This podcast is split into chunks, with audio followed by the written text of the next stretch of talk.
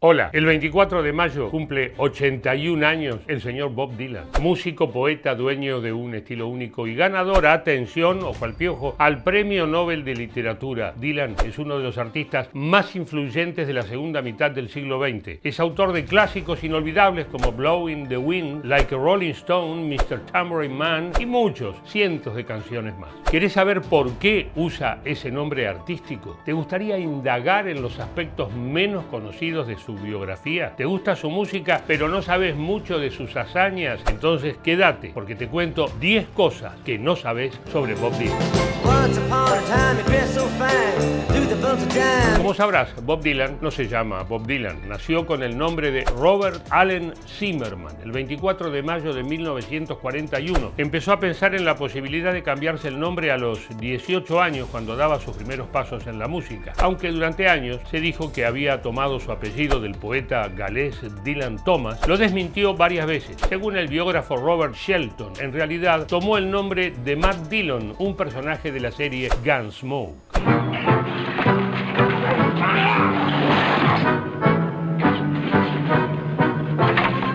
La primera vez que el músico actuó en público con el nombre de Bob Dylan fue en Dinkytown, un barrio bohemio de Minneapolis, en un café llamado The Ten O'Clock Schooler. Después de eso se fue a Nueva York, donde llegó en 1961. Tenía 20 años.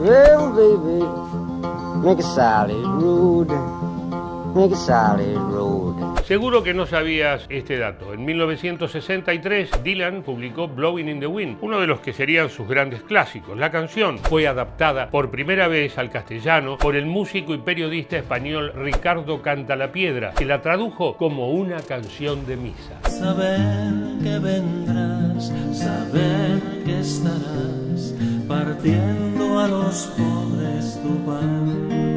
Otro dato, Bob Dylan y los Beatles se conocieron el 28 de agosto de 1964 en Park Avenue y el músico estadounidense hizo algo que cambió la vida de los cuatro británicos para siempre. ¿Qué hizo?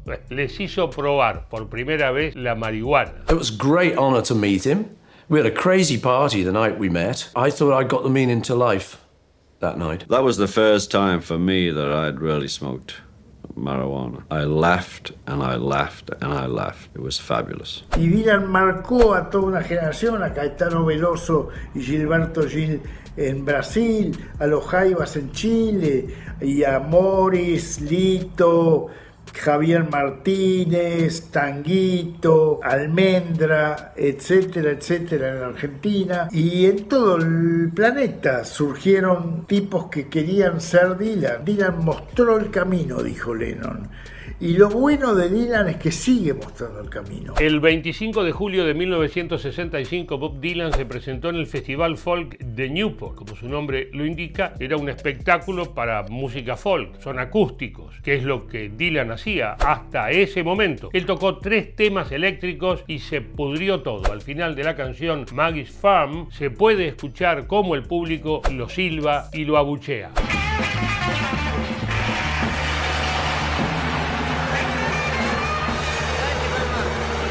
Un año después de ese episodio, en un concierto en Manchester, alguien le gritó, Judas, seguía el enojo por su supuesta traición por pasarse del folk al rock eléctrico.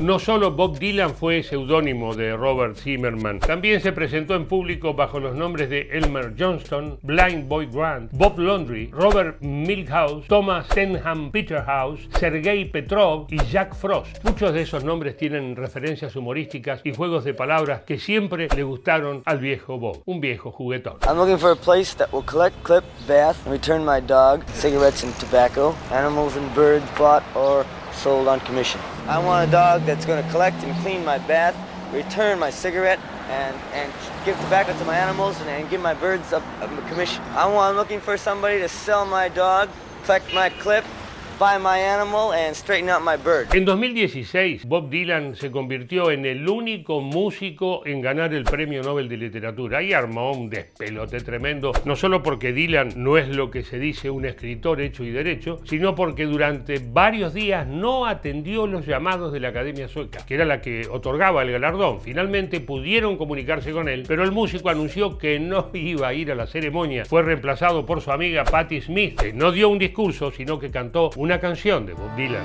It's a heart, it's a heart, it's a heart, it's a heart, it's a heart Sigamos en la escritura porque Dylan tenía una técnica para escribir sus canciones que pocos conocen. Escucha bien. Consiste en cambiar las líneas de su orden lógico para que el resultado suene más divertido e insólito. O sea, escribía la canción y después intercambiaba las líneas. I wrote out the song, you know, and then I cut it up on the paper,